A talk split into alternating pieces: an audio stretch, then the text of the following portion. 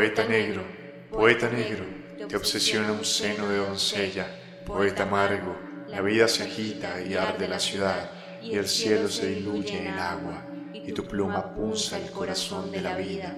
Selva, selva, ojos irisados sobre pináculos que se multiplican. Los ojos enardecen, las lenguas giran, el cielo fluye hacia las fosas nasales como una leche azul y nutritiva. Estoy atento a sus bocas, mujeres, rígidos corazones de vinagre.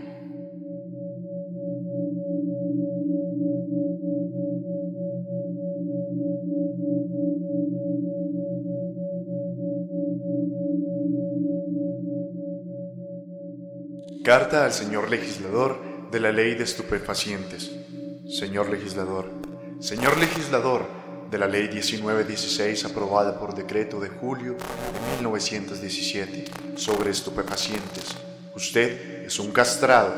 Su ley solo sirve para fastidiar la farmacia del mundo sin beneficio alguno para el nivel toxicómano de la nación. Porque 1. La cantidad de toxicómanos que se proveen en las farmacias es insignificante. 2. Los auténticos toxicómanos no se proveen en las farmacias. 3. Los toxicómanos que se proveen en las farmacias son todos enfermos. 4.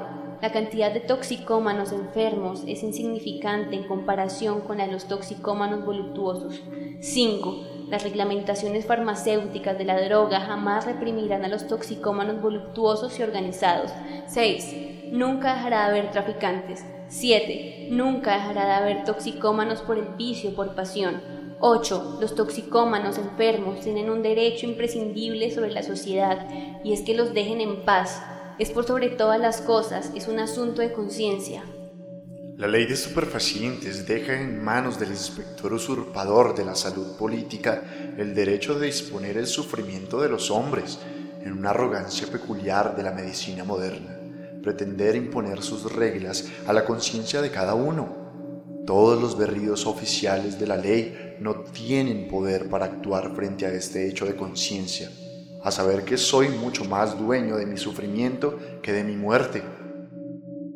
Todo hombre es juez y único juez del grado de sufrimiento físico o también de vacuidad mental que pueda verdaderamente tolerar. Lucidez o no, hay una lucidez que nunca ninguna enfermedad me podrá arrebatar y es la lucidez que me dicta el sentimiento de mi vida física.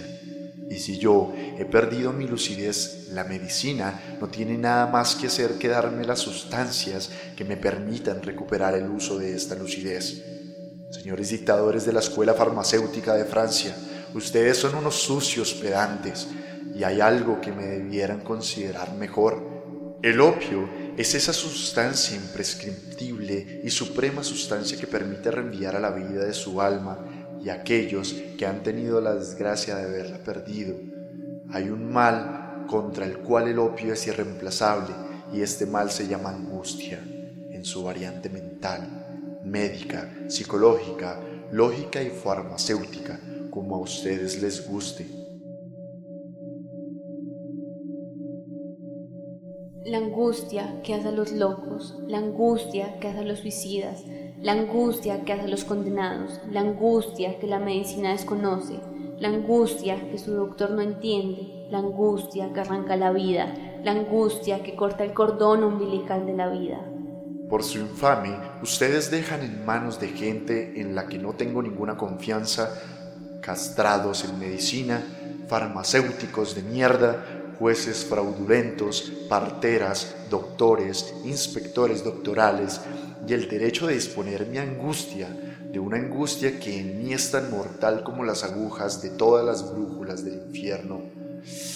Convulsiones del cuerpo o del alma, no existe sismógrafo humano que permita a quien me mire llegar a una evaluación de mi sufrimiento más exacta que aquellas fulminantes en mi espíritu.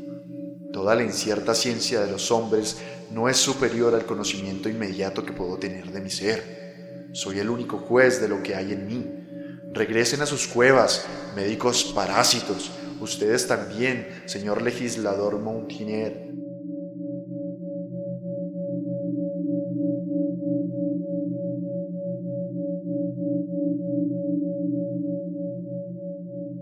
Allí donde tiemblan vitrol los vivientes, los poetas elevan sus manos, el cielo ídolo sobre las mesas se vuelve sobre sí mismo y el fino sexo empapa una lengua de hielo en cada agujero, en cada lugar que al avanzar el cielo deja libre. El suelo está emparedado de almas y de mujeres con un sexo hermoso, donde los minúsculos cadáveres reflejan sus momias.